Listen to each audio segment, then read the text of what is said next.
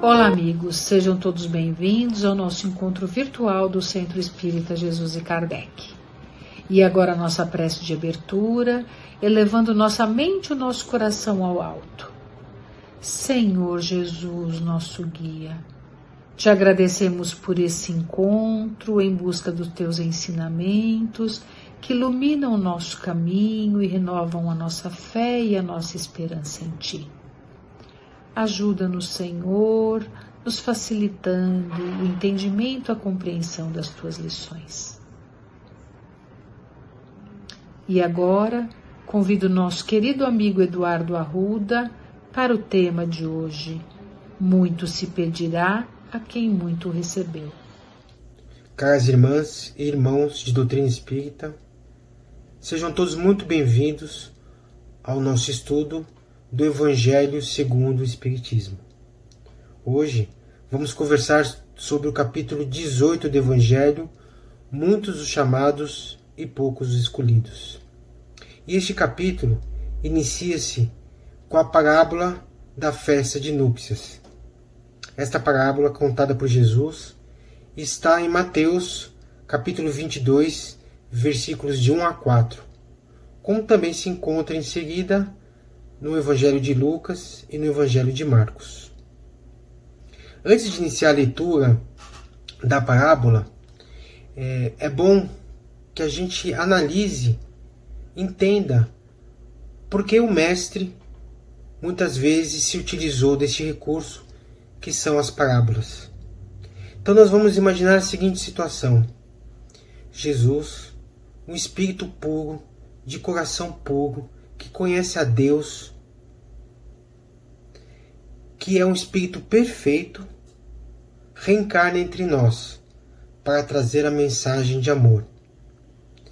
E este Espírito extraordinário, ele necessita trazer a sua mensagem, que é uma mensagem atemporal. É uma mensagem que fala sobre as leis de Deus sobre as leis do amor que sempre vigoraram e sempre vão valer por todos os tempos. E ele precisa trazer esta mensagem de tal forma que seja compreensível para o povo que está encarnado naquela época, assim como as demais gerações que venham a se suceder. E a parábola ela possui exatamente essa característica. Jesus, ele traz a sua mensagem divina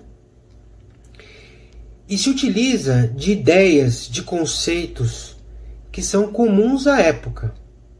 Mas dentro desta parábola são contidas verdades que valem para todo sempre, de tal forma que a essência dessas parábolas possam ser úteis às gerações seguintes, independentemente da religião, da localização geográfica, porque tratam-se de verdades universais. E Jesus então se utiliza desse esquema que são as parábolas. E quando nós lemos as parábolas, é interessante notar que conforme a gente vai melhorando em compreensão, em entendimento, em inteligência, em conhecimento, essas parábolas elas vão se tornando mais profundas. Nós vamos descobrindo detalhes que antes nós não tínhamos prestado atenção, ou então que não tinham a nossa compreensão aquele significado. E conforme nós vamos evoluindo, essas parábolas vão mostrando toda a sua beleza, toda a sua perfeição. E a doutrina espírita, ela vem também para melhorar a nossa compreensão.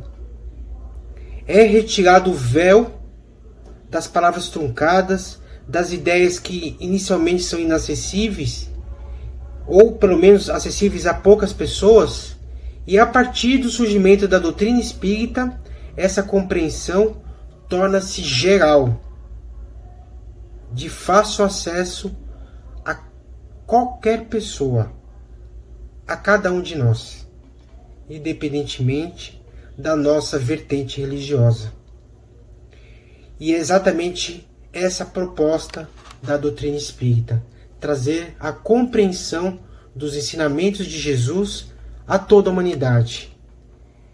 Que os ensinamentos do Mestre se espalhem por todo o nosso planeta. E que a partir da sua compreensão e da sua prática a gente consiga modificar as nossas ações. Portanto, esta parábola, que apesar de trazer elementos de histórias que inicialmente fazem sentido a um povo agrário, um povo com conhecimento muito restrito, na verdade ela guarda um conhecimento profundo da espiritualidade maior. E é isso que nós vamos conversar um pouco mais. A parábola das festas de núpcias inicia-se assim. E respondendo Jesus, lhe tornou a falar segunda vez em parábolas, dizendo: O reino dos céus é semelhante a um homem rei que faz as bodas a seu filho. E mandou os seus servos a chamar os convidados para as bodas, mas eles recusaram ir. Enviou de novo outros servos com este recado: Dizei aos convidados: Eis aqui, tenho preparado o meu banquete. Os meus touros e os animais cevados estão já mortos, e tudo pronto. Vinde às bodas. Mas eles desprezaram o convite e se foram, um para sua casa de campo e outro para o seu tráfico. Outros, porém, lançaram mão dos servos que ele enviara, e depois de os haverem ultrajado, os mataram. Mas o rei, tendo ouvido isto, se irou e tendo feito marchar seus exércitos, acabou com aqueles homicidas, e pôs fogo à sua cidade. Então disse aos seus servos: As bodas com efeito estão aparelhadas, mas os que foram convidados não foram dignos de se acharem no banquete. E depois as saídas das ruas, e a quantos achardes, convidai-os para as bodas. E tendo saído seus servos pelas ruas, congregaram todos os que acharam, maus e bons, e ficou cheio de convidados à sala do banquete de bodas. Entrou depois o rei para ver o que estavam à mesa, e viu ali um homem que não estava vestido com veste nupcial, e disse-lhe: Amigo, como entrastes aqui, não tendo vestido nupcial? Mas ele emudeceu. Então disse o rei aos seus ministros: Atai-o de pés e mãos e lançai-o nas trevas exteriores. Aí haverá choro e ranger de dentes, porque são muitos os chamados e poucos os escolhidos.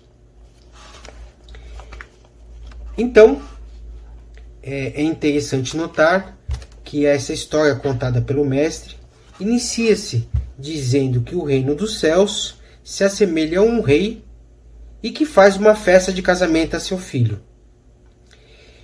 Pode-se perguntar quão complicado é então fazer uma festa pode-se achar que a história até parece ser infantil, ou de, ou de absoluta incompreensão, ou ainda totalmente inverossímil, uma coisa que realmente ultrapassa o bom senso.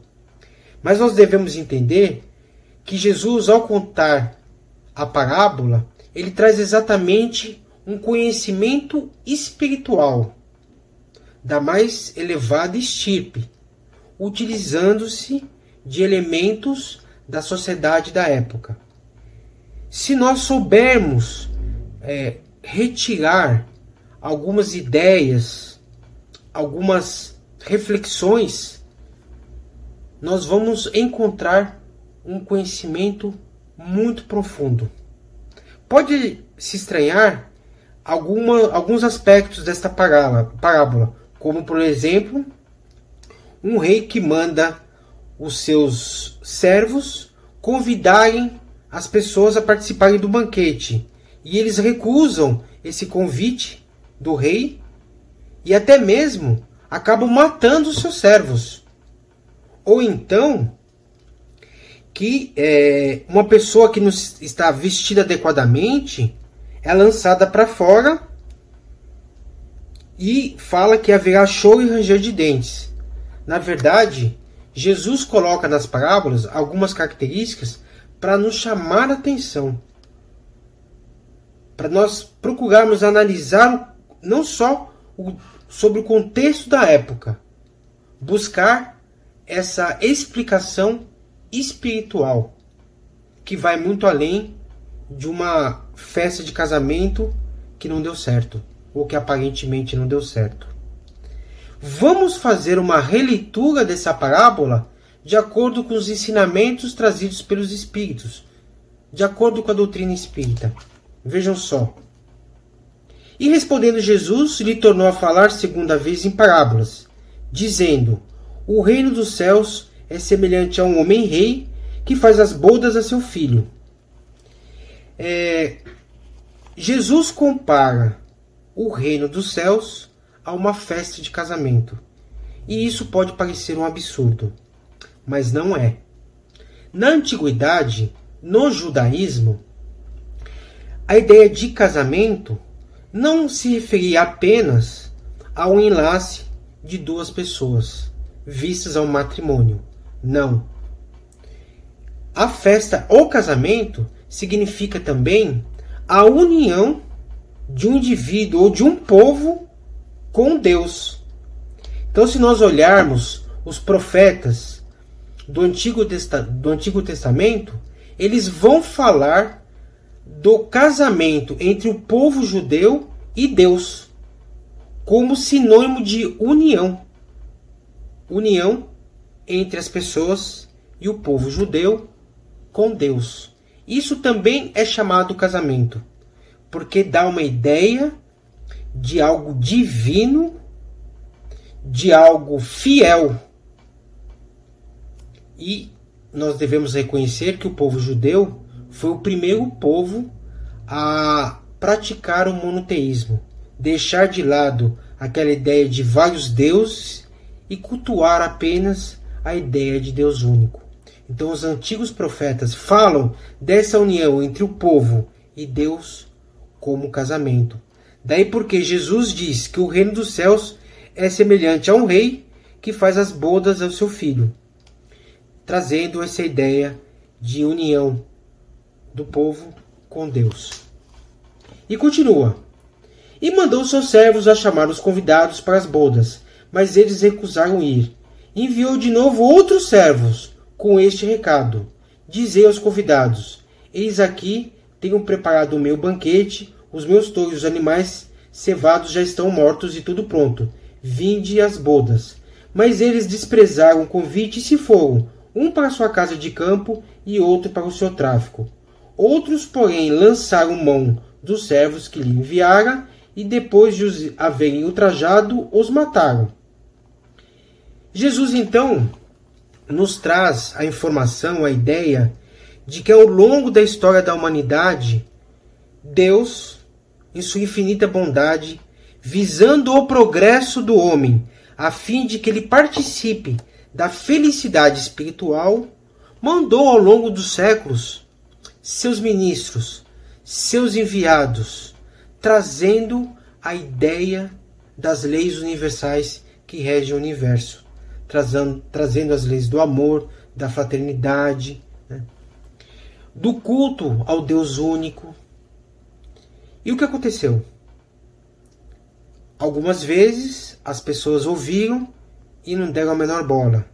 Outras vezes as pessoas ouviram, mas tinham seus afazeres, afazeres materiais, porque o convite é espiritual para a felicidade na vida futura.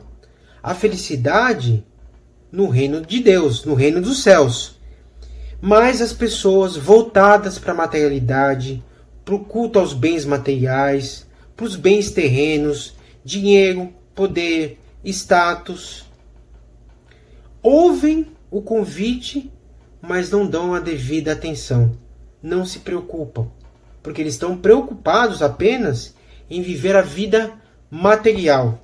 E o que fazem? não levam em consideração o convite. Vão tocando a vida material, as preocupações do dinheiro, do poder, do gozo dos bens materiais, sem ter a menor preocupação com as questões espirituais. Então, o indivíduo passa toda uma existência sendo convocado a refletir sobre as questões da alma, mas está apenas preocupado com as questões da matéria. Então, ao desencarnar, ao voltar para a pátria espiritual, não poderá efetivamente gozar dessa felicidade. E muitas vezes esses ministros, esses portadores desse convite, desta festa no mundo espiritual, além de não serem levados em consideração, foram efetivamente martirizados, foram mortos porque a mensagem não foi compreendida, porque nós não compreendemos a mensagem. Então, como aquela mensagem chocava contra os nossos ideais, então nós acabamos por estipar, extinguir o mensageiro. E aí Jesus continua. E é, o rei, então, tendo visto isto, cegou. E tendo feito marchar seus exércitos, acabou com aqueles homicidas, e pôs fogo à sua cidade. Então disse aos seus servos: As bodas, com efeito, estão aparelhadas, mas os que foram convidados não foram dignos de se acharem no banquete. E depois da saída das ruas, e a quantos achardes, convidai-os para as bodas. E tendo saído seus servos pelas ruas, congregaram todos que acharam, maus e bons. E ficou cheia de convidados a sala do banquete de bodas.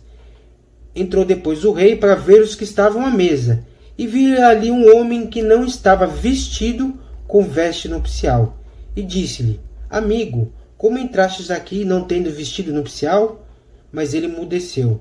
Então disse o rei aos seus ministros: Atai-os de pés e mãos e lançai-os nas trevas exteriores. Aí haverá choro e ranger de dentes, porque são muitos os chamados e poucos os escolhidos. Então, depois que os ministros, os servos, responsáveis pelos convites, retornam e falam que aquela primeira aquela, aqueles primeiros chamados não deram certo, o pai, Deus, o rei, manda novamente é, refazer o convite, mas desta vez não aqueles iniciados que se esperava algo mais e eles não corresponderam ao convite. O rei manda chamar a todos, bons e maus. Ou seja, o convite desta vez não é para aqueles que já possuem um conhecimento da vida espiritual, mas que não deram atenção, que não modificaram o seu modo de agir e proceder. O convite agora é feito a todos, a ninguém especificamente, a todos.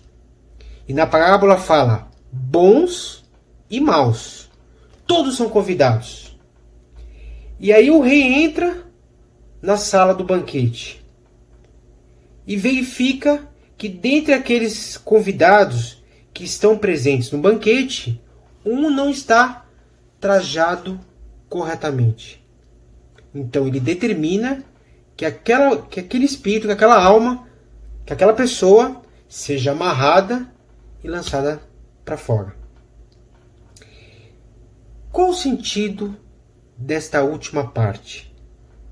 Por que uma pessoa não, que não estaria trajada corretamente deveria ser lançada para fora do banquete. Obviamente que é uma linguagem truncada e espiritual, que a doutrina espírita vai esclarecer. Na verdade, a pergunta é: qual é o significado dessa veste nupcial? Bom, nós sabemos que a cada ocasião nós devemos nos trajar corretamente. Nós não vamos uma festa formal de bermuda e camiseta. Assim, não vamos no churrasco na casa de um familiar de final de semana vestidos, vestidos de terno e gravata. Então, a, a cerimônia exige uma roupa adequada. E no caso da parábola, para participar deste banquete divino, é necessário que estejamos trajados corretamente. E o que significa estar trajado corretamente? Quando a gente faz um paralelo entre a vida terrena e a vida espiritual, muitas vezes aquilo que nós consideramos valor aqui entre, encarna entre os encarnados, no mundo espiritual tem um valor completamente distinto. Muitas vezes o que valorizamos aqui na vida de encarnados, na vida terrena, é absolutamente desprezado no mundo espiritual. Falando especificamente desta parábola. Aquilo que nós consideramos a roupa adequada aqui na Terra, no mundo dos encarnados, no mundo espiritual, significa estarmos em farrapos, maltrapilhos. Porque aquilo que nós valorizamos aqui talvez não seja valorizado no mundo espiritual. E então nós acabamos não gozando dessa paz, dessa felicidade que existe no mundo espiritual. E que é o convite que Jesus faz através desta parábola. Em outros termos, aqui no mundo terreno, uma pessoa trajada adequadamente, muitas vezes, é aquela pessoa que possui poder, que possui dinheiro, que possui status, que possui conhecimento, que possui uma relação com as pessoas de extremo poder. E as, essas pessoas são admiradas, mas na maioria das vezes temidas. E isso é muito valorizado ainda, infelizmente, no mundo terreno. Mas quando vamos para o mundo espiritual, os valores são outros. Os valores são a generosidade, a humildade, a caridade, o amor ao próximo, a compreensão. São situações totalmente distintas. Então, o traje que muitas vezes nós ostentamos na vida terrena, no mundo espiritual, é exatamente o contrário. E é nessa condição que muitas vezes nós entramos no mundo espiritual. Há uma mensagem no capítulo 2 do Evangelho segundo o Espiritismo de uma rainha que aqui na Terra era temida, poderosa, mas ao desencarnar, ao entrar no mundo espiritual, ela se viu como uma miserável, como uma pessoa digna de piedade.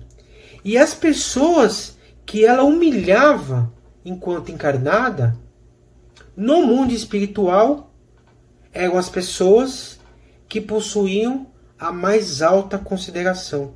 E ela então olhava de cima para baixo e falava assim: Meu Deus, né? olha a diferença de situação. Eu, dizia ela, que esperava na condição de rainha ingressar no mundo espiritual, sendo recebida por um tapete vermelho na condição de rainha, ingressei no mundo espiritual como uma miserável. E aquelas pessoas que ela considerava miseráveis, na verdade, eram aquelas pessoas que eram tidas na mais alta consideração. Eram aquelas que vestiam vestiam a roupa nupcial luminosa, porque as suas almas eram luminosas. A questão, minhas irmãs, meus irmãos, é que nós estamos recebendo este convite.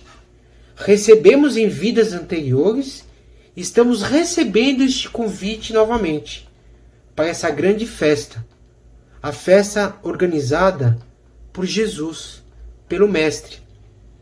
E ele está, através da doutrina espírita, renovando esse convite a todos nós, para que a gente mude as nossas atitudes, para que a gente, ao reingressar na pátria espiritual, tenhamos a roupa adequada, a veste adequada, para que não aconteça conosco o que aconteceu com este homem da parábola.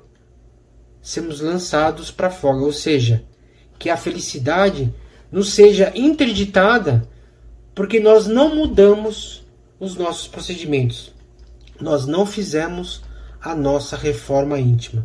E somente a reforma íntima é que nos habilitará a, a retornar ao mundo espiritual trajados corretamente. Não é por menos que no capítulo 5 do Evangelho segundo o Espiritismo nos é ensinado a termos resignação. No 6, conhecer a Jesus, nosso modelo e guia. No capítulo 7, a humildade. No 8, temos pureza de coração. No 9, sermos mansos e pacíficos. No capítulo 10 do Evangelho, misericordiosos. No 11, praticar a lei do amor. 12, amar inclusive os nossos adversários. 13, praticar a caridade. 14, piedade filial. 15, sermos caridosos. 16, temos a fé raciocinada. 17. Nos conectar com a espiritualidade superior. É desta forma, olhando para os nossos vícios, lutando contra nós mesmos, as nossas dificuldades, nos libertando da matéria, é que com certeza retornaremos ao mundo espiritual melhor do que ingressamos no nosso nascimento. É que nós desejamos a todos nós, espíritas e a toda a humanidade, que a gente possa trajar as vestes apontadas e indicadas por Jesus. Uma boa semana com muitas realizações no bem.